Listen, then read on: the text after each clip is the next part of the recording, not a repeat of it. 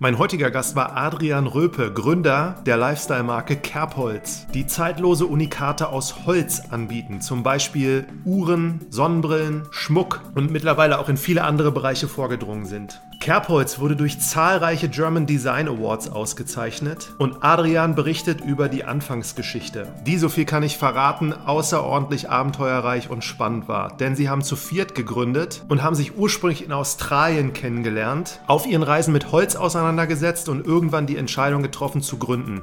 Sehr spannend war die Story, wie sie die erste Charge an Sonnenbrillen aus China bestellt haben. Und um die Rechnung von ca. 20.000 Euro zu bezahlen, musste die Kreditkarte von allen vier Gründern hart ans Limit belastet werden. Adrian erzählt in seinen Worten, wie sie es geschafft haben, zu einer international bekannten Marke zu werden und anfänglich versucht haben, ihre Sonnenbrillen an Modeläden zu vermarkten. Messen haben außerdem sehr gut funktioniert und verschiedene Events. Genauso sprachen wir auch kurz über Online-Marketing und die Facebook- und Instagram-Aktivitäten. Kerbholz hat mittlerweile über 60.000 100.000 Follower allein auf Instagram und weit über 100.000 Follower auf Facebook. Und im letzten Abschnitt erzählt Adrian, dass er 2016 an einer weiteren Gründung beteiligt war, einer nachhaltigen Marke für Mode online-only namens Ehrlich Textil. Und zu guter Letzt sprach er darüber, was er vielleicht als nächstes vorhat und machen wird. Viel Spaß mit der einmaligen Geschichte von Kerbholz und Adrian Röpe.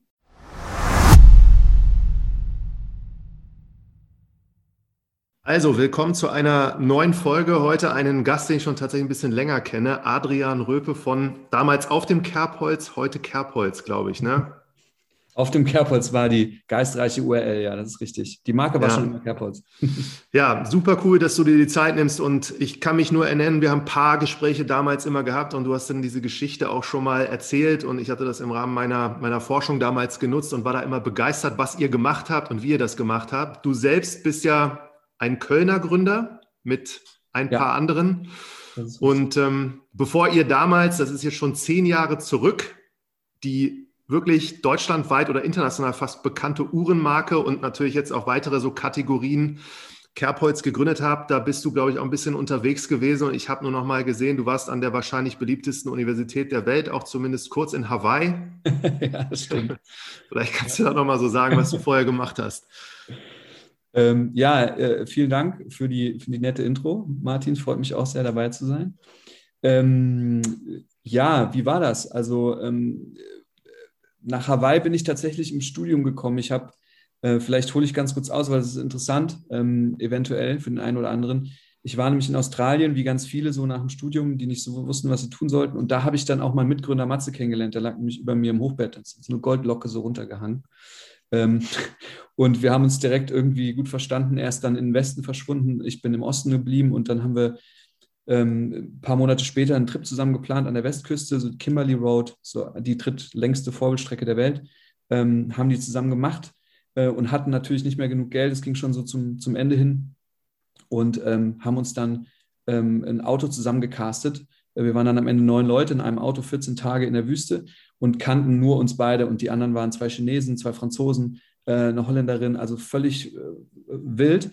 Und nach diesem Trip, der unglaublich war, ähm, habe ich dann ähm, mir überlegt, was oder, oder, oder da sind einfach Situationen entstanden, die einfach unglaublich abgefahren waren. Und ich habe irgendwie gemerkt, dass ich irgendwie wissen will, warum, wie, wie Leute funktionieren, wie Teams funktionieren, warum das alles so funktioniert. Und dann kam dieses Thema Psychologie, Wirtschaftspsychologie. Ich habe mich dann von ähm, Australien aus beworben, leider keinen Platz bekommen. Matze ist früher abgereist, hat einen Platz an der Uni Köln für BWL bekommen. Ähm, ich bin dann zurück und habe mich dann bei ihm so einquartiert, irgendwie in Köln und da so ein bisschen rumgejobbt und dies und das. Na, jedenfalls habe ich dann Wirtschaftspsychologie einen Platz bekommen in Osnabrück. Und Osnabrück hat, was man gar nicht glaubt, eine Kooperation mit der äh, Hawaii Pacific University in der Tat. Ich wollte im Auslandssemester eigentlich nur in die USA, weil ich da noch nicht war tatsächlich. Und ähm, dann hatte ich die Wahl zwischen, ich glaube, Florida und Hawaii. Und ich habe tatsächlich mich in Florida beworben und dann hat mir aber mein Studienmensch, äh, Studiengangsmensch geraten, also ich würde ja mal Hawaii probieren. und, ja, und dann war ich da. ich kann es empfehlen. Es war eine schöne Zeit auf jeden Fall. Zwischen Florida und Hawaii zu entscheiden, gibt auch Schlimmeres. gibt Schlimmeres, ja, definitiv, ja. Wie ist denn der Impuls damals zustande gekommen, dass ihr gegründet habt? Also der Impuls kam tatsächlich von Matthias. Er war mit Moritz in Mittelamerika reisen, hat irgendwie dieses Holzthema auf dem Weg irgendwie für sich entdeckt ähm, hat dann auch ein bisschen recherchiert, was gibt es denn aus Holz in diesem Lifestyle-Bereich Es gab Marken ähm, oder es gab eine Marke, die Holzsonnenbrillen anbietete aus Oregon. Oh, ich habe den Namen vergessen. Sherwood hießen die. Und irgendwann stand er bei mir äh, im, im Studienzimmer, äh, in meinem Studenten-WG-Zimmer in Osnabrück und hat mich besucht und sagt, ey, hast du Bock, äh, eine Marke zu gründen? Holz, Holzsonnenbrillen. Und ich dann, hm, ja, hat er mich so ein bisschen, hat er mir so ein bisschen seine Vision erzählt und dann habe ich eingeschlagen. Ähm, ich war, glaube ich, damals im vierten oder fünften Semester und ja, das war der Impuls tatsächlich, der Gründungsimpuls. Ja, und da seid ihr schon zu viert gewesen dann gleich oder wie habt ihr euch dann zusammen gefunden? Genau, also Matze hatte, wie gesagt, die Idee mit Moritz zusammen. Die haben dann überlegt, wie könnten wir das umsetzen und äh, ich stand wohl irgendwie auf der Liste oder war gerade da. Ehrlicherweise äh, wahrscheinlich irgendwas dazwischen, äh, weil wir waren einfach, äh, kann ich wirklich auch im Nachhinein sagen, ein super grün hinter den Ohren und ähm, Matze hatte, glaube ich, einfach total Bock, was zu reißen, was selber zu machen und ähm, ich auch. Ähm, ich habe das am Ende durchdacht und war schon immer der selbstständige Typ eher, habe immer irgendwie versucht, so mein eigenes Ding zu brodeln und dann hat das total gut reingepasst. Ich wusste natürlich nicht, was mich erwartet, äh, äh sonst hätte ich es mir vielleicht nochmal überlegt, aber es war, ähm, ja, es war genau so und dann haben wir es gemacht. Wie seid ihr dann zu diesen ersten Prototypen gekommen und wie baut man Holzbrillen, wenn man da auch keine Ahnung hat von? Ja, das ist eine gute Frage. Ähm, also wir haben tatsächlich keine Ahnung von Brillen gehabt. Ähm, am Ende ist es aber wie bei vielen, äh, gerade auch Lifestyle-Produkten äh, und selbst bei Autos, also am Ende erfindet man das Rad nicht neu, sondern man guckt, okay, ich will ein Produkt machen und worin unterscheidet sich das? Vor allem im Mat in der Materialität, so war es bei uns, weil es sollte aus Holz sein. Also nimmt man Designs, die man gerne haben möchte, ob die retro sind oder neu oder wie auch immer, und belebt die und muss dann vor allem im Produktmanagement eben schauen, wie kann ich die denn bauen aus dem Material. Ähm, und das haben wir tatsächlich gemacht auf verschiedenen Wegen. Also wir haben, ähm, wir haben sie am Anfang selber gezeichnet, ähm, haben die dann zu Produzenten geschickt für eine erste Einschätzung, ähm, haben die dann mit einem Optiker in, in Köln äh, zusammengearbeitet, der uns da unterstützt hat, was dieses Brillendesign angeht, der selber auch so eine kleine Linie designt, aus, zwar aus anderen Mater Materialien, aber genau so. Und haben dann, äh, haben dann später einfach das beauftragt und haben das mhm. dann zeichnen lassen. Und die Produzenten saßen wo? Die saßen in China. Kanntet ihr null, einfach nur recherchiert und. Ja, und der Witz ist, also wir haben es wirklich auch in Europa probiert, kann ich später noch was zu sagen. Ähm, also Brillen kommen aus China, Punkt. Ähm, Uhren auch. Also die kommen daher alle. Also 99 Prozent. Äh, ich würde sogar sagen mehr. Auch die Schweizer Uhren kommen aus China. Ähm, und also wenn du die produzieren willst und irgendwie da skalieren willst und was auch immer, dann musst du das in China tun. Und ähm, es verweist sich auch jeder dahin. Also das war, wir haben hier in, äh, verschiedenen Wegen versucht, einen Produzenten zu finden. Da haben wir natürlich auch große Schreinereien angefragt, weil wir wussten, man kann die theoretisch aus Vollholz dann CNC fräsen. Die haben uns dann massive Preise genannt und gesagt, ja, machen wir nicht so einen Quatsch und was soll das überhaupt, ne? Von daher landen, landen wir dann in China und naja gut, wir waren natürlich nicht in China, wir hatten auch kein Geld nach China zu fahren und ähm, haben das alles per E-Mail geklärt und haben dann auch wirklich, und das ist echt eine witzige Geschichte, ähm, das Geld natürlich einfach rübergeschickt, was man dann anzahlen muss für die, für die Sample Stages und für die Maschinen, die eingestellt werden, etc. pp. Und das waren, glaube ich, damals für den ersten Wurf 20.000 Euro oder so. Also um wie viele Brillen dann als Sample zu bekommen? Ähm, ähm ich weiß es nicht mehr genau, ehrlicherweise. Ich glaube, die 20.000 Euro waren unsere erste Bestellung. Das waren ein paar hundert Brillen, 200, 300 Brillen oder sowas. Ich, ich weiß es gar nicht mehr genau. Ähm, die Samples hatte man äh, so sukzessive angezahlt.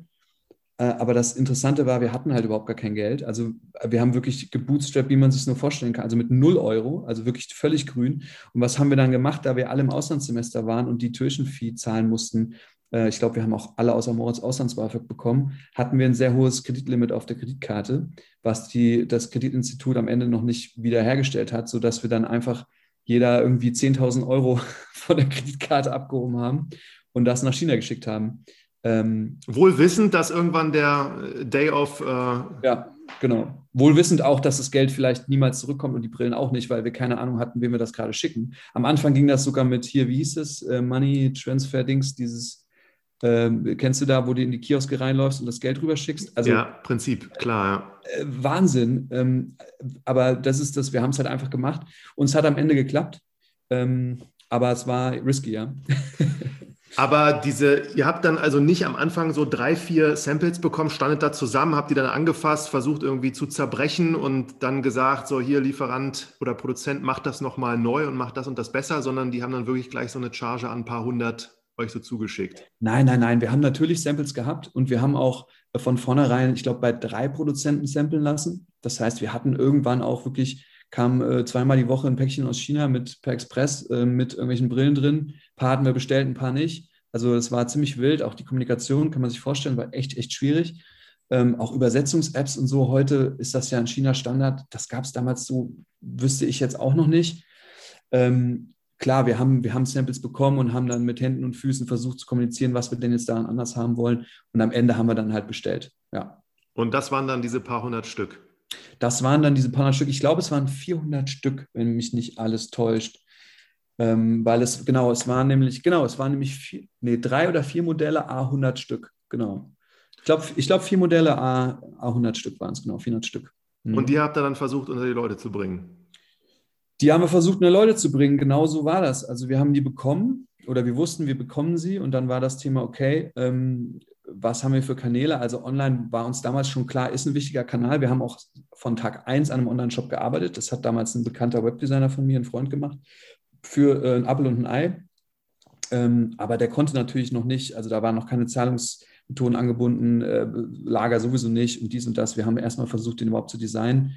Shooting, das musste ja alles parallel laufen und haben natürlich gesagt, naja gut, man geht in Geschäfte äh, und unsere Strategie war natürlich ganz klar B2B von Anfang mhm. an. Das heißt, wir haben ganz klassisch Shoplisten, Shortlists gemacht von äh, Komplementärmarken oder zumindest solche, die wir als solche äh, betrachtet haben und haben geguckt, wo die Läden sind und haben die angerufen. Äh, angerufen, angefahren, E-Mails geschickt, wie man sich es vorstellt. Aber Brillenläden schon oder Modeläden eher? Ähm, wir sind von Anfang an auf Modeläden gegangen, also auf Lifestyle-Läden.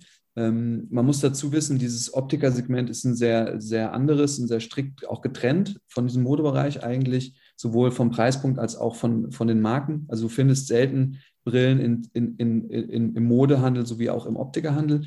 Ähm, Im Optikerhandel habe ich natürlich auch nochmal andere Voraussetzungen und es gab da tatsächlich auch schon einen Produzent, nämlich die Firma Rolf, die im Hochpreissegment, glaube ab 1000 Euro Holzbrillen hergestellt und verkauft hat. Und unser Thema war eben genau das nicht, sondern im Lifestyle-Bereich quasi zu positionieren und ähm, da eben die jungen Leute abzuholen. Und das seid ihr zu viert unterwegs gewesen oder hat das einer von euch gemacht? Ja, am Anfang haben wir äh, die Aufgaben nur ganz grob aufgeteilt und haben da noch überhaupt keine ähm, äh, Verantwortlichkeiten eigentlich verteilt, wenn man mal ehrlich ist. Ähm, da haben wir es auch zusammen gemacht, genau. Wir haben auch, ähm, also heute würde ich das anders sehen äh, mit der Internationalisierung, aber wir haben gedacht, naja gut, wir brauchen ganz viele Läden, also gucken wir mal in ganz Europa, wir haben ja ja alles. Äh, also wirklich äh, Wahnsinn, wenn ich drüber nachdenke. Und ja, wir haben uns vier in zwei Gruppen geteilt und haben geguckt, ähm, wer von Köln, Bonn und Düsseldorf am günstigsten welches Land fliegt. Das war in dem Fall, glaube ich, Ryanair. Und haben eine Excel-Liste gemacht mit äh, Ländern und Städten und zwei Teams. Und dann sind die dahin geflogen für, für 20 Euro Ryanair-Tickets und ähm, ein billig, billiger Mietwagen.de Auto und ähm, im Kofferraum schlafen. Ähm, das war wirklich äh, ein totales Abenteuer. Ähm, ich kann im Nachhinein sagen, tut es nicht. Also ihr könnt es tun, wenn es wirklich Spaß macht. Ich glaube, wir haben keine einzige Brille. Doch, wir haben, wir haben, wir haben einen Abschluss gemacht, das werde ich nie vergessen, in, in Genua, Nils und ich, in so einem total hippen Laden. Und das Ding war, wir waren, als wir den Abschluss gemacht haben, so verdutzt, dass wir den Abschluss machen, dass wir alles vergessen haben. Also wir haben kein Ordersheet ausgefüllt, wir haben ähm, wir haben nichts dagelassen, weil wir so verdutzt waren, dass wir gerade eine Kollektion Brillen verkauft haben. Da sind dann wie ähm, viele drin in einer Kollektion so? ich glaube, das war jede Brille dreimal oder so. Also irgendwie, keine Ahnung, ne, viermal äh, oder ich glaube, vier Brillen waren es. Äh, ja, genau. Also um die 20 Brillen oder sowas, ne? Oder 25. Ich weiß nicht mehr genau, wie es war. Und ähm, ja, aber wir hatten extrem viel Spaß und wir haben natürlich auch, und das darf man nicht vergessen, wir haben natürlich auch mit dem einen oder anderen Kunden, den haben wir wieder gesehen, weil die kommen natürlich auch auf die Fashion Week oder kamen damals noch auf die Fashion Week nach Berlin, die wir dann direkt auch danach angegangen sind. Und den einen oder anderen Italiener vor allem haben wir tatsächlich wieder gesehen. In Skandinavien war es sehr schwierig, es ist sowieso ein schwieriger Markt, für, auch für deutsche Marken, aber ähm, es war sehr hemdsärmlich, aber es hat äh, äh, unglaublich viel Spaß gemacht und ähm, in Deutschland hat es wirklich sehr, sehr gut funktioniert mit dem Reinlaufen, muss man sagen.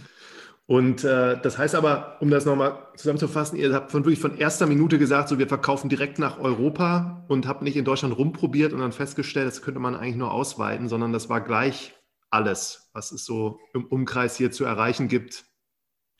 Ja, ja, ich sag mal, wir waren einfach extrem motiviert und wollten einfach sehr schnell, sehr groß. Ähm, also was man aus dem Studium mitgenommen hat, war wahrscheinlich Think Big. ähm, ich muss aber der Fairness halber sagen, das haben wir ganz am Anfang gemacht, als diese Vertriebstour rum war und die hat irgendwie 3.000, 4.000, 5.000 Euro gekostet und haben gemerkt, okay, da kann man sich wirklich was bei rum. Dann haben wir schon nochmal an dem Konzept iteriert und gesagt, naja, dann vielleicht, vielleicht Deutschland oder deutschsprachiger Raum, also Österreich dann auch in dem Fall, ähm, und haben uns jetzt nicht aufs Ausland konzentriert. Das ist schon richtig. Ähm, und das war dann auch gut. Also wir haben, wir haben auch relativ, äh, oder was heißt relativ, wir haben sehr gut verkauft in Deutschland. Es ging sehr, sehr schnell, dass die Leute uns sehr sympathisch und authentisch fanden, glaube ich. Das war, glaube ich, so das, das Ding gerade. Und ich meine, den Läden ging es gut. Ähm, die haben gesagt, ey, da kommen so Typen rein, die haben irgendwie glauben, die Welt hat sich auf sie gewartet. Vielleicht stimmt das, vielleicht auch nicht, aber ich finde die super sympathisch und die Produkte sind cool. Was soll ich verlieren mit so einer Kollektion für ein paar hundert Euro? Und ähm, die haben uns die Brillen dann auch abgekauft. Und somit war dann das Ausland erstmal, da wir natürlich auch nicht viele Ressourcen hatten, erstmal hinten dran. Und der Preispunkt zu eurer ersten Kollektion, wie seid ihr da hingekommen und so was? Ja, ich überlege gerade. Ähm, ich, ja, das war so ein Wettbewerbspreis, also so eine Mischung, wie man es immer ist mit Pricing. Ne? Du guckst, was macht der Wettbewerb, du guckst, was kostet dich das Produkt, du guckst, was hast du irgendwie vor damit zu generieren und am Ende des Tages ist es irgendwie ein Mittelwert. Ähm, wir haben natürlich stark geguckt, was kosten denn so Lifestyle-Brillen oder was, was glauben wir, geben Leute aus, wo sind so psychologisch äh, sinnvolle Preis, Preispunkte und dann, was kostet das Produkt. Und dann haben wir uns irgendwie orientiert. Ich muss gerade überlegen, ich glaube, die, erste Brille, wir waren immer über 100 Euro, lagen so bei 129 oder sowas, war, glaube ich, Einstieg oder 119. Genau, und ging dann so bis 180 oder sowas hoch. Und dann hat sich das Ganze so hochgespielt, in den Modeläden da Leute nachgekauft, und ich weiß, mhm. ihr wart viel auf Messen dann auch unterwegs, glaube ich. Ne? Was habt ihr noch so alles gemacht? Ja, das war, war so, war schon so, genau. Also wir haben, wir haben diese ersten vier Brillen verkauft und hatten dann irgendwie Geld, also Geld in Anführungsstrichen, aber wir hatten es zumindest wieder raus und dann war so, okay, was machen wir jetzt? Und dann war klar, naja, also erstmal müssen wir nachbestellen, weil es werden ja hoffentlich ein paar Leute nachbestellen und dann müssen wir an neue Kunden kommen. Und da war halt damals das Mittel der Wahl Messen. Und demnach sind wir dann auch sofort, ich glaube, die erste Messe, die wir gemacht haben, war die, ähm, war die Fashion Week, das war die Premium. Da haben wir dann noch einen Platz bekommen, die gibt es ja mittlerweile, beziehungsweise jetzt, glaube ich, nach Frankfurt gezogen.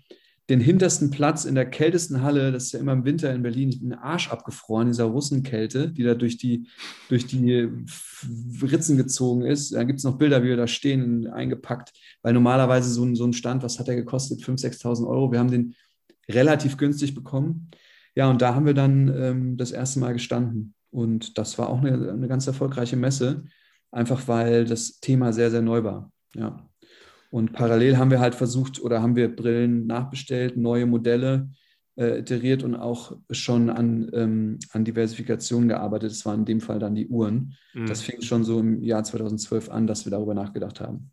Und Uhren ausgewählt aus dem Grund auch, weil passendes Produkt, so kann man gut übertragen und eigentlich ähnlich wie Brillen, so wird gekauft. Mhm. Ja, also das hatte verschiedene Gründe. Ähm, zum einen ist es so, dass wir natürlich gemerkt haben, okay, wirklich handlungsfähig sind wir in unserem Land. In unserem Land ist relativ selten Sonne. Wir verkaufen Sonnenbrillen. Das ist so die erste Gleichung.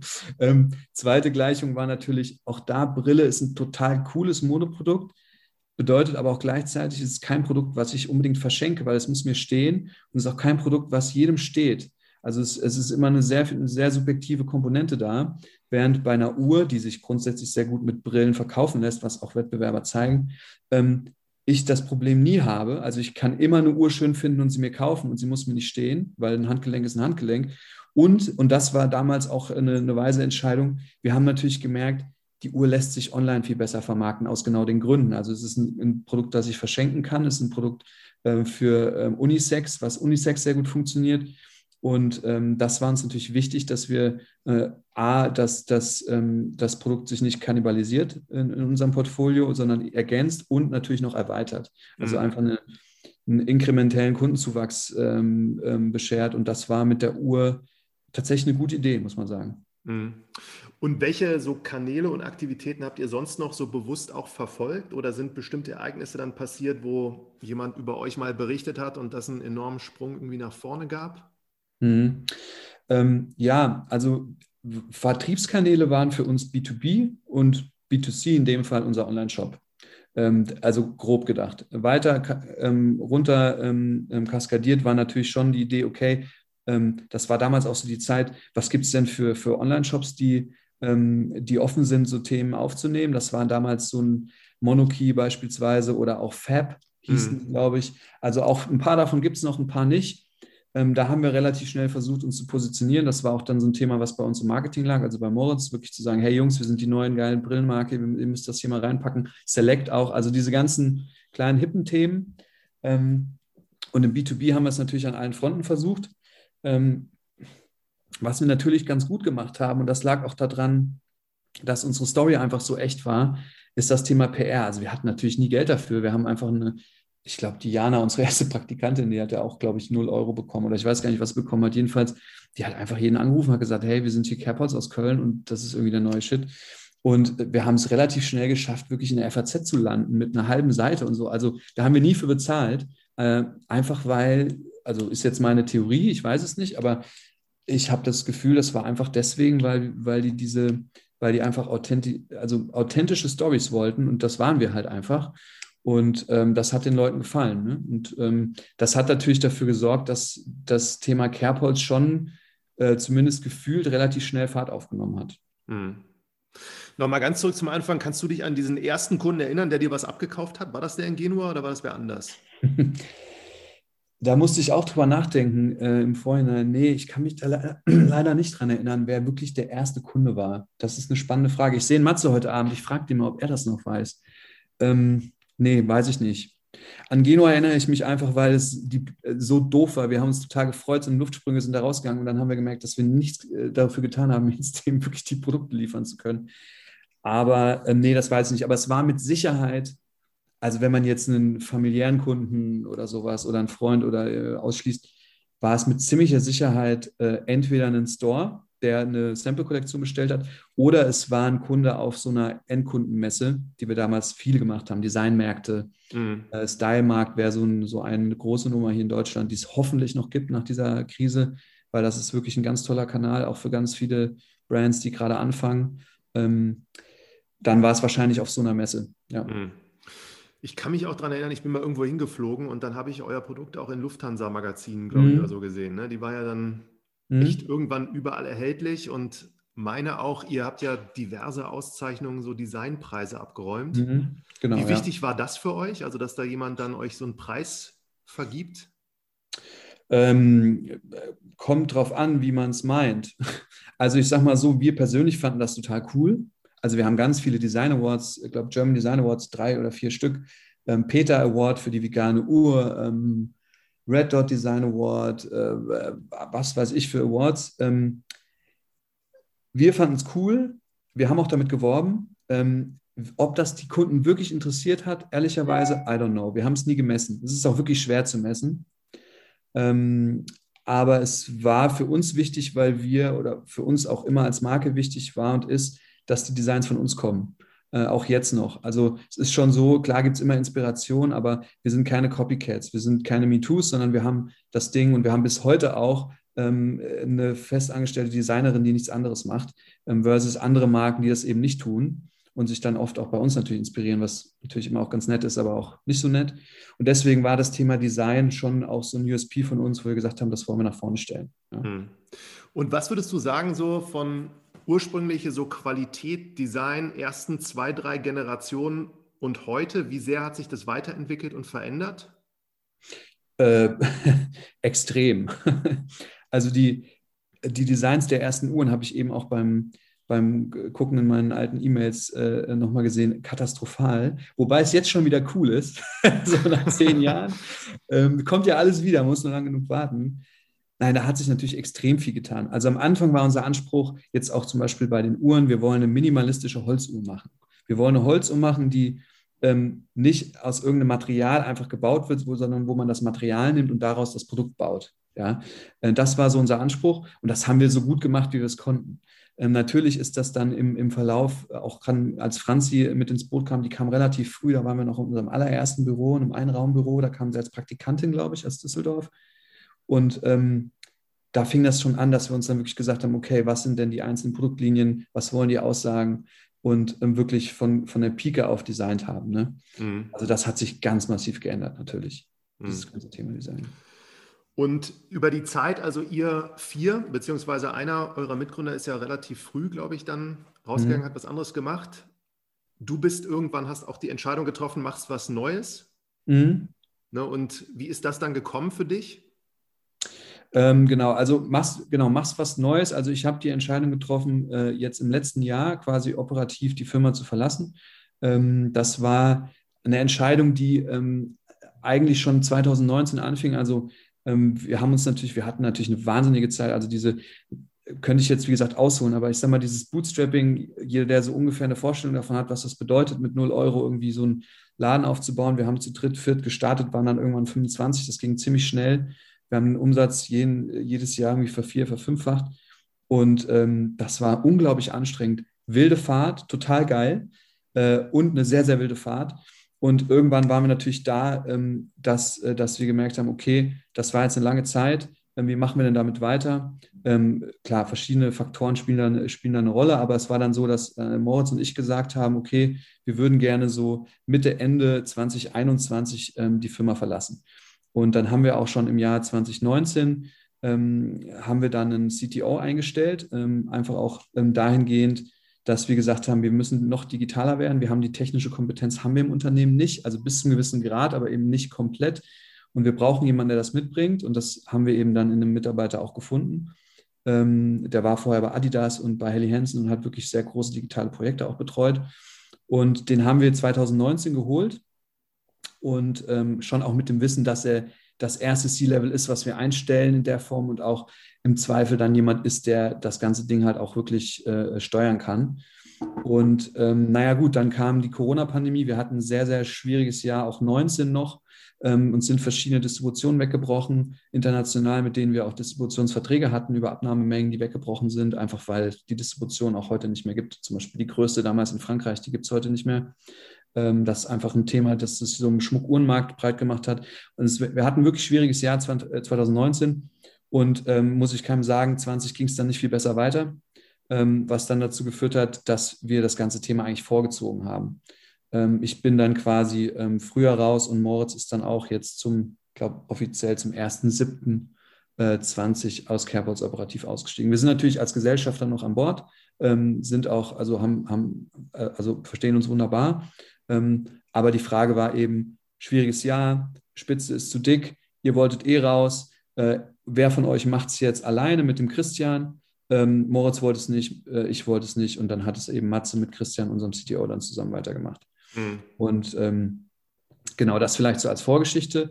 Ähm, und ja, war für mich natürlich auch immer leichter gesagt als getan. Also jetzt dann auch im Nachhinein, ähm, wenn man so seine Familie verlässt. Also es ist schon eine, schon eine Art, ich kann es schon als Trennungsschmerz auch beschreiben. Also es ist schon wirklich ähm, äh, eine, eine, Zeit, die, ähm, die, wie gesagt, sehr wild gewesen, sehr eng gewesen ist. Also wie gesagt, wir haben ja auch, wir Gründer haben zusammen gewohnt, noch bis vor, ich glaube, vier Jahren in der WG. Es war katastrophal. Wir haben uns nur gestritten. Ja, also wir waren 24 Stunden zusammen. Aber das ist natürlich sehr intensiv. Ja? Und wenn dann auf einmal so der Hammer fällt und sagt, okay, du bist jetzt äh, ähm, da nicht mehr dabei, du entscheidest jetzt nicht mehr mit, sondern nur als Gesellschafter, das war schon äh, äh, erst sehr erfrischend und dann auch schon sehr, sehr schwierig, also das irgendwie so zu verstehen. Aber auch gleichzeitig total cool, ähm, weil ich halt auch gemerkt habe, wie gut die Firma funktioniert jetzt, ne? trotz Krisenjahr. Also wir hatten ein mhm. wirklich gutes Jahr. Und wir haben es auch geschafft, schon 2019 dahin zu steuern, die Produkte zu diversifizieren, was auch immer für eine Marke nicht so einfach ist, ähm, zu, hin zu diesem Home Living Bereich auch, ähm, was auch schon viele versucht haben und es nicht so richtig gut geklappt hat. Und ja, das war natürlich total cool, das jetzt auch zu sehen, wie es dann doch funktioniert. Ne? Mhm. Auch wenn es ohne einen selber ist, aber es funktioniert. Ja. Und, äh, ja. Ja. Also das wäre noch das letzte so Thema, was ich mal fragen wollte mit dem Markenaufbau. Ihr habt es da wirklich geschafft, so eine Marke richtig aufzubauen und das äh, finde ich alles andere als einfach. Und wie erklärst du dir, also du hast schon gesagt, so ihr seid sehr authentisch gewesen und das haben auch andere irgendwie so mitbekommen, aber wie schafft man das, so eine Marke aufzubauen und dann auch noch so erfolgreich zu diversifizieren mit Schmuck jetzt, ich glaube, ihr habt diese auch Heimuhren oder wie man das nennt, die man sich zu Hause hinstellen kann, ne? Mhm. Das ist eine super spannende Frage. Und das ist vor allem auch eine Frage, die sich, die momentan meiner Meinung nach auf einem Prüfstand steht, ähm, weil sie durch die neuen Vermarktungsmöglichkeiten tangiert wird. Ne? Also ich meine, so eine Marke wie Miele, ähm, die ist eine Marke wie Miele, aber wie suchen heute Leute eine Waschmaschine? Sie gehen bei Amazon Waschmaschine ein. Und am Ende entscheidet vielleicht der Trust-Issue, ob ich jetzt diese Marke kaufe mit fünf Sternen oder nicht. Ähm, long story short, ähm, wie haben wir es geschafft, diese Marke aufzubauen? Und das ist, glaube ich, das sind auch so zwei Lager, glaube ich, aber ich gehöre auf jeden Fall dem Lager an, ähm, der Purpose-Drivenheit. Ähm, ähm, ich glaube, wir haben das geschafft, diese Marke aufzubauen, weil wir von Anfang an, ohne es zu wissen, extrem starken Purpose hatten und extrem gut wussten, weil es eben aus uns rauskam, wo wir hinwollen mit der Marke und warum die Marke da ist und warum die Marke da sein muss. Und das haben die Menschen gespürt. Das haben wir versucht, also das haben wir auf Kanälen, auf dem einen besser, auf dem anderen schlechter kommuniziert. Ähm, aber die Leute haben es zum großen, großen Teil meiner Meinung nach verstanden und haben es uns auch abgenommen. Und ähm, am Ende geht es ja, geht's ja in der Markenführung meiner Meinung nach um Vertrauen, um nichts anderes als Vertrauen. Und ähm, das haben wir bis zu einem gewissen Grad einfach geschafft zu vermitteln. Und ähm, wir sehen ja heute ähm, auch im Online-Marketing, ähm, oder in, ich sag mal, ähm, Markenmodellen, die, ähm, die sehr vom Online-Marketing abhängen oder darauf zustellen, wie auch D2C-Konzepte, ähm, gibt es ja eigentlich meiner Meinung nach nur zwei Wege. Es gibt einmal den Weg, Vertrauen durch unfassbare Reichweite und durch Influencer zu gewinnen, also einen Danny Wellington oder einen äh, Oceans Apart, ähm, zu sagen, okay, ich habe hier Produkte, die sind eigentlich relativ unwichtig, aber ich brauche ganz viele Leute, die ganz vielen Leuten vertrauen, um, um denen zu sagen, dass sie das jetzt kaufen müssen. Ähm, das ist nicht die nachhaltigere Strategie, aber das ist eine Strategie, in der man sich eine Performance-Maschine aufbauen kann, die es wirklich schaffen kann, innerhalb von vier Jahren einen sieben-, achtstelligen Umsatz zu machen. Ähm, das, das ist möglich, das haben viele Player bewiesen. Und dann gibt es den Weg, ähm, der, ich sag mal, des, des, nachhaltigen Wachstums, meiner Meinung nach, wo man das nicht in diesem Influencer-Bereich so stark macht, aber wo man es eben schafft durch Authentizität und durch verschiedene ähm, verschiedene ähm, äh, ja, Hebel, ähm, viel weniger Kunden, aber ähm, Kunden zu begeistern und nachhaltig zu begeistern. Ähm, das ist beides total richtig und beides nicht gut oder schlecht, sondern einfach nur ein anderer Weg. Und ähm, die Frage ist, welchen Weg wähle ich? Und da, warum sage ich das? Ähm, wir haben uns die, die, Gedanken damals nicht gemacht, aber wenn ich heute nochmal gründe, dann überlege ich mir als erstes, was möchte ich mit dieser Gründung? Also wo möchte ich damit hin? Umsatz möchten alle machen, aber möchte ich das verkaufen? Möchte ich das mein Leben lang machen? Möchte ich das meinen Kindern weitergeben? Möchte ich das meinen Mitgründer weitergeben? Was möchte ich damit machen? Weil das sagt mir letztendlich auch, welchen Weg ich gehe. Und den, die Frage haben wir uns damals nicht gestellt, ähm, aber für uns war klar, das ist ein Herzensding und es kommt aus uns raus und deswegen machen wir das. Und deswegen stehen wir jeden Tag auf und dafür brauchten wir auch keinen Workshop, wie das heute viele Brands brauchen und auch, wo ich total dahinter stehe, die ich teilweise auch durchführe. Ähm, bei uns war es halt einfach da.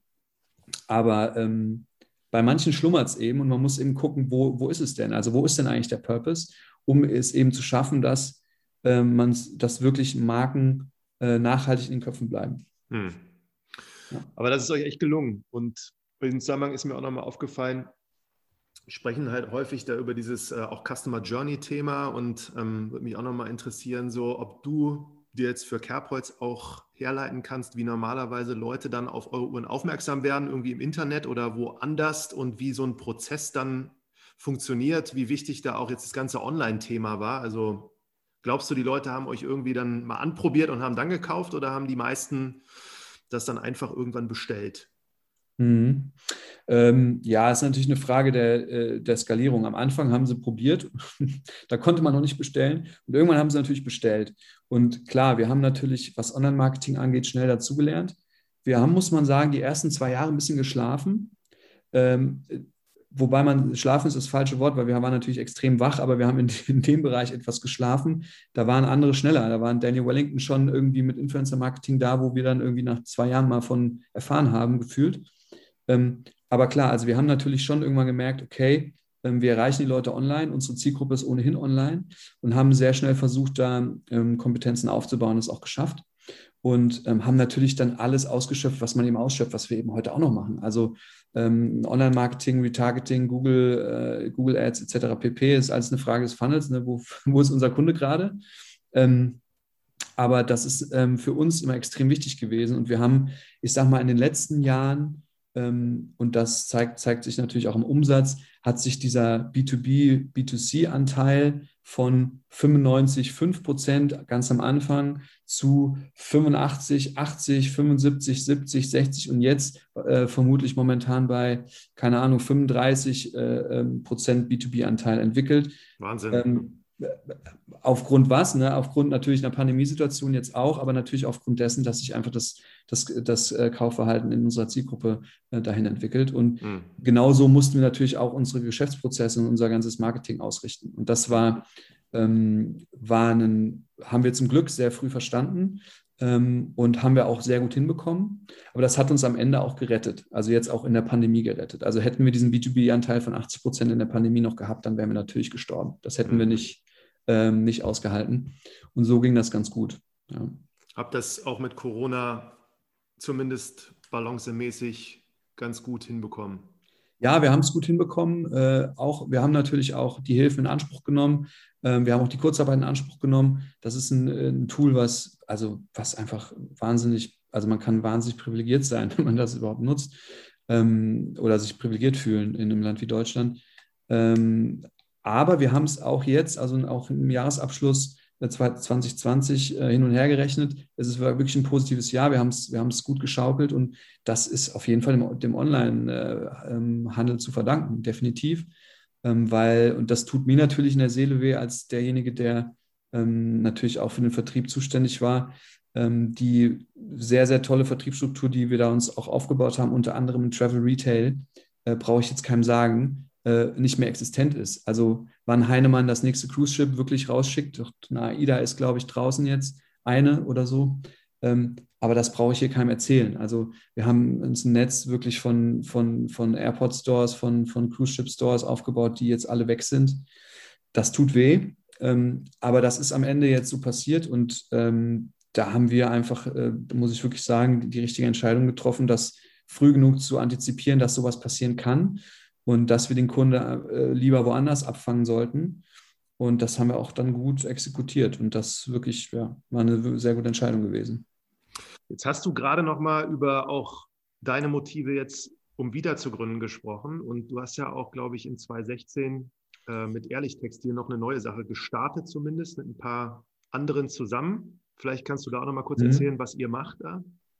Ja, ehrlich Textil, ähm, genau, ist eine spannende Sache. Also es war so, dass wir mit Carepods, wie gesagt, ein sehr B2B-orientiertes Geschäftsmodell aufgebaut haben und relativ äh, schnell auf dem Weg gemerkt haben, es hat viele Nachteile. Also es hat viele Vorteile, aber eben auch viele Nachteile. Also die Daten, äh, an die ich komme, sind wenig aussagekräftig, sind sehr, sehr schwer überhaupt an welche zu bekommen. Ich weiß nie, was habe ich durchverkauft, was habe ich wirklich verkauft. Ähm, ich muss immer mit komischen Distributionen zusammenarbeiten, etc. pp. Also haben wir gesagt, hey, ähm, wir können ja irgendwie digital, ähm, wir sollten doch nochmal so eine Online-Only-Marke, haben wir es damals genannt, ist es ja am Ende auch, gründen. Und dann äh, gab es da verschiedene Ideen und wir haben dann quasi im, im CarePods Gründerteam zusammen mit den zwei besten Mitarbeitern von, von CarePods, das war damals Benjamin Sata, Sarah Kohe, uns eingeschlossen und gesagt, wir gründen jetzt eine Online-Only-Marke. Und ähm, ja, das war dann Ehrlich Textil. Ich weiß gar nicht, wie sie zuerst heißen sollte. 24-7 war mal im Gespräch. War nochmal so ein komischer Name. Es gab nochmal einen komischen Namen. Ähm, zum Glück ist es ehrlich geworden. Jedenfalls ähm, genau, war das mit dem Ziel, einfach zu sagen, okay, wir bauen uns klar A, ein zweites Standbein, aber eben B, auch diese Online-Kompetenz in-house nochmal weiter auszubauen und das auch da einfach schneller zu sein.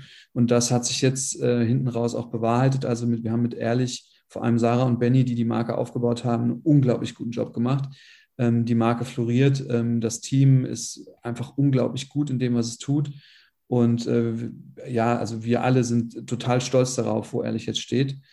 Und ähm, vor allem, dass es, wir es wirklich geschafft haben, ähm, ich würde jetzt lügen, wenn ich sage ohne ein, weil ein, zwei sind es, aber wirklich ohne den, den B2B-Handel ähm, ein, äh, eine, eine Community aufzubauen, die immer wieder die Produkte kauft und nachkauft und weiterempfiehlt. Und ähm, ja, wir damit einfach wirklich eine, eine nachhaltige Marke geschaffen haben, die es ähm, meiner Meinung nach in dem Bereich in Deutschland noch nicht gab und die es jetzt gibt. Und das ist wirklich, also ja. Ähm, Wie viele Mitarbeiter habt ihr da jetzt? Äh, ich müsste lügen. Ähm, ich glaube, Fulltime Equivalents müssten es jetzt 20 sein, ähm, irgendwas um den Dreh. Und ähm, ja, genau. Also es ist aber auch wieder eigentlich so als Produktkategorie ne, ziemlich, äh, würde ich sagen, stark besetzt gewesen, auch vorher schon, natürlich im Wettbewerb, was man so hat und dann natürlich nachhaltig, da kommt ihr, aber mhm. auch alles andere eigentlich so als ein einfaches Projekt, so eine nachhaltige Modemarkte dann online-only auf Spur zu bringen. Ja, das stimmt, aber weil, ähm, also Modemarke ja, Unterwäschemarke jein. Weil ich weiß nicht, wo du dann Unterwäsche kaufst. Also die meisten tun das bei oder taten das bei Galeria Kaufhof. Da sind dann so große Tische. da bezahlt man dann immense Listungsgebühren und irgendwelche, das sind alles Lizenzmarken, die da auf dem Markt sind, Hugo Boss und wer es alles ist. Also nichts Dolles. Ähm, und dann gibt es so ein paar andere, die kennt aber keiner, weil sie den Kundenzugang nicht äh, hinbekommen. Also weiß nicht, wer Mai auf der Schwäbischen Alb kennt oder Konter. Hm. Die wenigsten. Ähm, und gerade im nachhaltigen Bereich gab es eigentlich drei Marken überhaupt. So, ne? Und davon ähm, würdest du wahrscheinlich jetzt auch vielleicht eine kennen. Und von daher war ähm, ehrlich dann nicht nur eine Modemarke, sondern wirklich auch ein Produkt, was man braucht. Und ähm, das ist an der Stelle, und das fand ich auch immer so besonders reizvoll daran, ein ganz, ganz wichtiger Punkt. A, natürlich, um eine Wiederkaufsrate zu bekommen, die einen auch zufriedenstellt und nicht, ich nicht immer den Kunden teuer einkaufen muss, ähm, was ein Riesenpunkt ist. Ähm, äh, und, und B, weil es ähm, halt auch irgendwie einen Zweck erfüllt. Ne? Also mhm. jemand gute Unterwäsche zu verkaufen, ist irgendwie cool, ne? weil die brauche ich halt nun mal. Und dann habe ich doch lieber gute als nicht so gute. Und wir konnten damit natürlich zwei Fliegen mit einer Klappe schlagen. Zum einen konnten wir ein gutes Geschäftsmodell aufbauen und zum anderen dem Kunden für einen extrem guten Preis ein extrem gutes Produkt verkaufen, weil diese komplette Handelsmarge eben nicht mehr da ist. Mhm. Und das ist gerade bei Unterwäsche, du würdest mit den Ohren schlackern, ähm, was da so ein Galeria Kaufhof dran verdient hat und am Ende so ein Hersteller dafür, dass er sich das in diese Wühlkisten gelegt hat. Mhm. Ähm, von daher bin ich froh, dass es die in der Form nicht mehr gibt, weil es einfach ein, ein veraltetes äh, Vertriebsmodell ist und es am Ende auch zulasten des Kunden, Kundens geht. Ähm, und jetzt haben wir wirklich mit, mit den Modellen, die mittlerweile am Markt äh, etabliert sind, äh, ob es jetzt ehrlich ist oder wer auch immer, äh, im D2C wirklich die Möglichkeit, hoch, hochwertige Produkte zu einem guten Preis an den Kunden zu bringen mhm. und gleichzeitig über den Kunden zu lernen und am Produkt zu iterieren und nicht eben den, den Umweg über den B2B-Handel gehen zu müssen. Den es nach wie vor geben wird und der für manche Produktkategorien, glaube ich, auch sehr wichtig ist, aber für manche auch sehr, total überflüssig. Mhm. Kann ich nachvollziehen. Ja, echt spannend, Adrian. Ich frage manchmal, aber eher selten, was du jetzt zum Beispiel jungen Gründerinnen und Gründer mit auf den Weg geben könntest. Und mhm. insbesondere, wenn du da selber am Studieren bist gerade und Ideen hast, dann ist ja immer so eine Frage, machst du das dann direkt nach dem Studium oder wartest du noch so ein bisschen? Und du hast so zehn Jahre hinter dir und eins weiß ich ganz genau, so nach 50 Interviews, das, was du gemacht hast, ist schon Abenteuer und ihr habt da echt spannende Sachen erlebt. Ne, was würdest du so jüngeren Gründerinnen und Gründern mit auf den Weg geben wollen? Ja, ähm, ja, da gibt es ein paar Sachen. Ich versuche, ich überlege, wie ich das kurz halte. Also ich glaube, die eine Sache ist, ähm, überleg dir genau, was du tun möchtest. Also es gibt viele Gründer, die sehr opportunistisch gründen und das kann auch total, ähm, total ähm, äh, erfolgreich sein. Äh, und ich glaube trotzdem, auch wenn man vielleicht ein Vertriebsmodell oder ein Geschäftsmodell entwickelt, aus einer opportunistischen Sicht sollte man immer sich überlegen, was ähm, reizt mich wirklich daran? Also was ist, was ist mein Purpose und deckt der sich in der, hat der die größtmögliche Schnittmenge mit, mit der Marke oder mit dem, mit dem Produkt, was ich da gerade erschaffe, weil ich wirklich der Meinung bin, dass je höher die Schnittmenge ist, desto besser die Erfolgsaussichten sind. Äh, einfach auch aus, aus Gründen der persönlichen Motivation und die, die, extra Meile zu gehen, ähm, etc. pp. Das ist so eine Sache. Ähm, die zweite Sache ist, glaube ich, die äh, Know Your Team. Also wenn, wenn ich gründe, mit wem gründe ich? Ähm, wir haben damals gegründet, weil wir Freunde waren. Wir haben uns nicht einmal vorher überlegt, also doch, wir haben uns einmal vorher überlegt, was der andere vielleicht machen könnte, aber am Ende des Tages haben wir gegründet, weil wir Freunde waren. Das hat auch geklappt. Das hat zu massiven Problemen geführt auf dem Weg dahin mit Sicherheit. Es hat aber geklappt und wir sind auch immer noch Freunde. Ähm, würde ich es nochmal machen, würde ich schon ganz genau überlegen, okay, wen brauche ich für dieses Projekt und warum? Und da dürfen auch keine Befindlichkeiten dazwischen stehen. Und wie sage ich dem das jetzt, dass ich das mit dem vielleicht nicht will oder so? Also das ist ein ganz wichtiger, äh, ähm, ganz wichtiger Punkt für mich. Know the people you're working with. Was machen die? Ähm, warum machen die das? Ähm, was machen die vor allem nicht und was mache ich nicht? Also die Abgrenzung. Ähm, das ist, glaube ich, für eine Gründung ein ganz, ganz äh, großer Erfolgsfaktor. Und ähm, ja, das Thema Authentizität, ähm, ich habe es eben schon häufiger gesagt, das schwingt so ein bisschen mit dem ersten Punkt mit, ist was, was ähm, eigentlich automatisch kommt, wenn man es richtig wählt, was aber meiner Meinung nach einfach ein wirklich großer Erfolgsfaktor ist. Und ähm, wenn ich jetzt, wir können jetzt über Google-Algorithmen oder was auch immer reden, aber Google baut gerade seinen Algorithmus um und, und schaut, dass einfach der Content, den, den, den, den Kunden sehen, ähm, für sie relevant ist. Und das ist genau das. Also, ähm, also ich, ich will irgendwie von jemandem kaufen, wo ich dem das abkaufe, was er mir da gerade erzählt. Und das ist Authentizität. Und die spiegelt sich überall wieder. Und das ist was, was man sich zum gewissen Teil kaufen kann, ähm, zum gewissen Punkt aber auch wieder nicht. Und ähm, das ist was, was ich, ähm, was ich auf jeden Fall als wichtigen Punkt sehe. Und wie gesagt, den Punkt, den ich eben schon genannt hatte, ähm, sich vorher zu überlegen, wo will ich mit dem Geschäftsmodell hin. Also mhm. will ich, will ich wirklich gründen und in drei Jahren verkaufen? Ähm, dann ist das völlig fein, dann muss ich das vorher wissen. Oder weiß ich es noch nicht, dann ist es auch fein. Dann habe ich ein bisschen mehr Komplexität, vielleicht an der einen oder anderen Stelle. Ähm, aber sich das vorher zu überlegen und danach auch die Entscheidung zu treffen und wirklich zu gucken, äh, äh, make or buy, auch ein ganz wichtiges Learning. Ich muss nicht alles können, ich kann auch nicht alles können, völlig unmöglich. Ähm, wo kaufe ich mir wirklich das Wissen ein und wo habe ich es in der Firma? Und auch das wirkt sich darauf aus, was ich später mit der Firma anstellen möchte, weil ein mhm. Investor kauft am Ende das Team ganz, ganz häufig. Ja? Also das sind so, so Themen. Äh, Team ist ein ganz wichtiges Thema, ähm, Purpose und, äh, und Authentizität das ähm, gebe ich gerne mit. Ja. Kann jeder nochmal doppelt reinhören hier und zuhören. ähm, letzte Frage nochmal. Also ich fand da so zwei Aspekte wirklich echt spannend, weil das ist sehr besonders da auch mit eurer Kreditkartenaktion ne, und dann auch durch die Gegend zu fliegen mit so einem Koffer.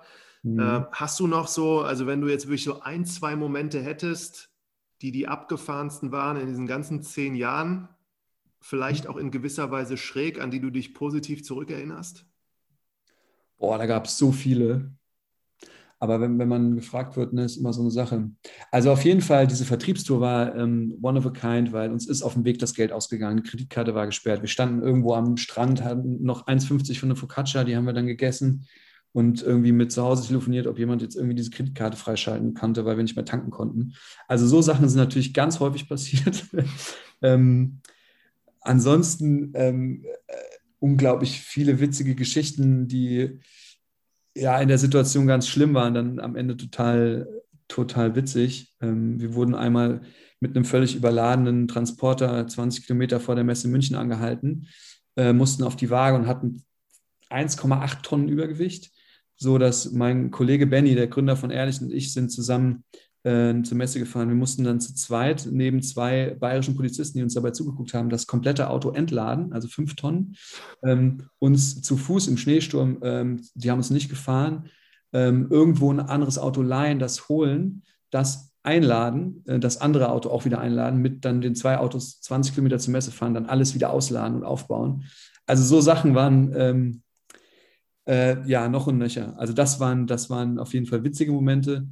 Ansonsten schöne Momente waren, ähm, waren auf jeden Fall alles, was irgendwie ähm, damit zu tun hatte, dass das Kerbholz irgendwie ein gewisses Licht gestellt wurde von der Presse oder so. Das sind natürlich Sachen oder auch so Gründerabende, ähm, wo ich mich sehr, sehr gerne zurückerinnere, weil das uns natürlich auch diese Credibility gegeben hat, die natürlich jeder Gründer irgendwie wahrscheinlich an der einen oder anderen Stelle gerne hat. Ähm, das war total cool. Ne? Und und auch das, der Moment, und das ist auch was, was, glaube ich, jeder Gründer, der Produkte, der physische Produkte macht, ähm, nachvollziehen kann, ist, wenn du irgendwo bist, äh, in Deutschland, besser ist natürlich noch im Ausland, und jemand hat dein Produkt an. Ja, also ich weiß, dass ich in, in Hongkong mal an der Bar, Bar saß und jemand die Uhr an hatte. Äh, oder in Frankreich, in einem hipsten Laden in Paris, den ich so also in dem Vorbeigehen, so eine umgebaute Wagenfabrik, wo so, so ein Urban Gardening, das war total geil und ich gehe da rein und dann sitzen drei Leute in dieser Riesenhalle und äh, eine zu, zu zweit an einem Tisch und die eine hat eine Kerbholzuhr an und dachte ich, boah, das gibt's nicht, super geil. Also das sind auf jeden Fall Momente, die... Was hast du da gemacht? Hast du gesagt so, hey? Ich habe ein Getränk ausgegeben. Ich hatte die Regel, immer wenn ich jemanden treffe, der eine Uhr anhat, dann gebe ich einen Drink aus. Das habe ich auch immer gemacht, bis auf einmal, weil manchmal ist dann, wenn du sonntags frühstücken hier in Köln und dann triffst du einen, dann willst du irgendwie, da habe ich es dann mal nicht gemacht, aber ich habe es tatsächlich, ähm, habe ich das äh, gemacht. Und es war auch immer witzig. Also Leute, manchmal dann auch einfach gesagt, hier, der Typ da hinten kriegt mal ein Bier und mal rüber gewunken und so. Ähm, gar nicht jetzt immer mit einem Gespräch verbunden. Ich möchte nicht wissen, was die gedacht haben, wenn sie einmal so ein Bier bekommen haben. Ne? nee, häufig tatsächlich. Ich glaube, doch, die kann dann schon auch nochmal und so, hey, was sind da, da und so. Und äh, dann mal auf die Uhr gewunken oder sowas. Ne? Aber das, das, war, das war total schön, weil das ist das, weil du hast natürlich mit physischen Produkten ganz viel Schmerz. Ne? Also ähm, äh, wie oft habe ich mir gewünscht, niemals ein physisches Produkt gemacht zu haben. Ne? Also Reklamationsprobleme, irgendwelche technischen Probleme, komm nicht an, komm nicht verschickt, komm zurück, was weiß ich. Aber du hast halt genau das, nämlich Leute entscheiden sich ganz und die haben tausend Alternativen, sie entscheiden sich für genau das und das stellen sie gerne zur Schau und das hast du kreiert. Und das ist natürlich ein, einfach ein, also ein ganz, ganz tolles Gefühl, ähm, das dann wirklich auf der Straße zu sehen. Ne? Richtig gut. Die Leute einfach für dein Produkt begeistern. Ja, ja glaube ich. Okay, letzter Part, Adrian. Du gehst jetzt hier groß in die Dentalindustrie. Das hast du mir jetzt erzählt. Vielleicht kannst du noch mal ganz kurz sagen, so mit was du dich im letzten Jahr beschäftigt hast. Das ist auch wieder spannend. ja, wilde Fahrt. Ähm, Dentalindustrie. Also es ist so, dass meine Freundin Zahnärztin ist und ähm, als es so klar war, dass ich bei CarePods rausgehe, ich ihr das Angebot gemacht habe, sie bei der Gründung zu unterstützen, weil sie als angestellte Zahnärztin sehr unzufrieden war. Und das habe ich dann auch gemacht und dann haben wir ähm, in der Corona-Zeit eine Praxis quasi gekauft, kernsaniert und digitalisiert und dann eröffnet. Und das war total spannend, ähm, weil ich glaube, das, was am spannendsten war, war die Lernkurve, weil ich einfach gemerkt habe, dass da, also das ein Thema ist, womit ich überhaupt gar keine Ahnung habe und von null anfangen musste. Ähm, und das zweitspannendste war, in, mal in so einen Markt reinzugucken. Und ich dachte wirklich, der Ohrenschmuckmarkt wäre verkrustet. Aber wenn man mal in so einen Dentalmarkt reingeguckt hat, wie da die Vertriebsstrukturen sind, wer sich da an was fett macht und wer nicht und wie das alles so funktioniert, ähm, ist das auch aus so einer Vertriebsbrille extrem spannend. Und ja, da habe ich dann jetzt irgendwie das Marketing übernommen und wie man das auf dem Level von so einer Zahnarztpraxis eben machen kann. Und das macht mir auch viel Spaß. Und ja, ich überlege gerade, was ich damit jetzt noch mache. Ähm, aber ähm, äh, ich bin so in diese Dentalwelt schon ein bisschen eingestiegen und habe mich schon auch mit den ein oder anderen ähm, Playern da im, im, deutschen Markt mal unterhalten. Und es ist auf jeden Fall ein spannendes Feld und vor allem ein Feld, wo, äh, und das habe ich ja immer so ein bisschen vermisst, auch in dieser produktgetriebenen Branche, in der wir jetzt waren, wo es nicht auf die letzten 5% Optimierung ankommt, sondern schon auf die ersten 60. Ähm, also wenn wir Uhren online verkaufen, dann, dann optimieren wir den ROAS äh, so gut wie es geht und holen das letzte Prozent noch raus. Und wenn ich im Zahnarztbereich unterwegs bin, dann bin ich froh, wenn ich äh, irgendwie ein Online-Buchungssystem implementiert habe. Und die Kunden freuen sich darüber und schreiben Dankesmails und was auch immer. Und das hat mich so gereizt, dass, ähm, dass da auf jeden Fall Branchen gibt, die, die auch sehr dankbar sind und wo ich eine Win-Win-Situation herstellen kann, wenn ich was verbessere. Äh, weil einfach das ganz lange nicht angefasst wurde, weil die Leute, die, die Unternehmer, sage ich ähm, auch aktiv, die da unterwegs sind, Unternehmer sind de facto, es aber nie gelernt haben, äh, nämlich eigentlich Zahnärzte sind und eigentlich nur Zahnarzt sein wollen. Und äh, meiner Meinung nach da ähm, sehr viel Potenzial ist, die auch dabei zu unterstützen, das, was sie machen, besser und einfacher und geschmeidiger zu machen und auch für den Kunden. Und am Ende der Kunde sich Feld. freut. Ja, ja, genau. Sehr spannend.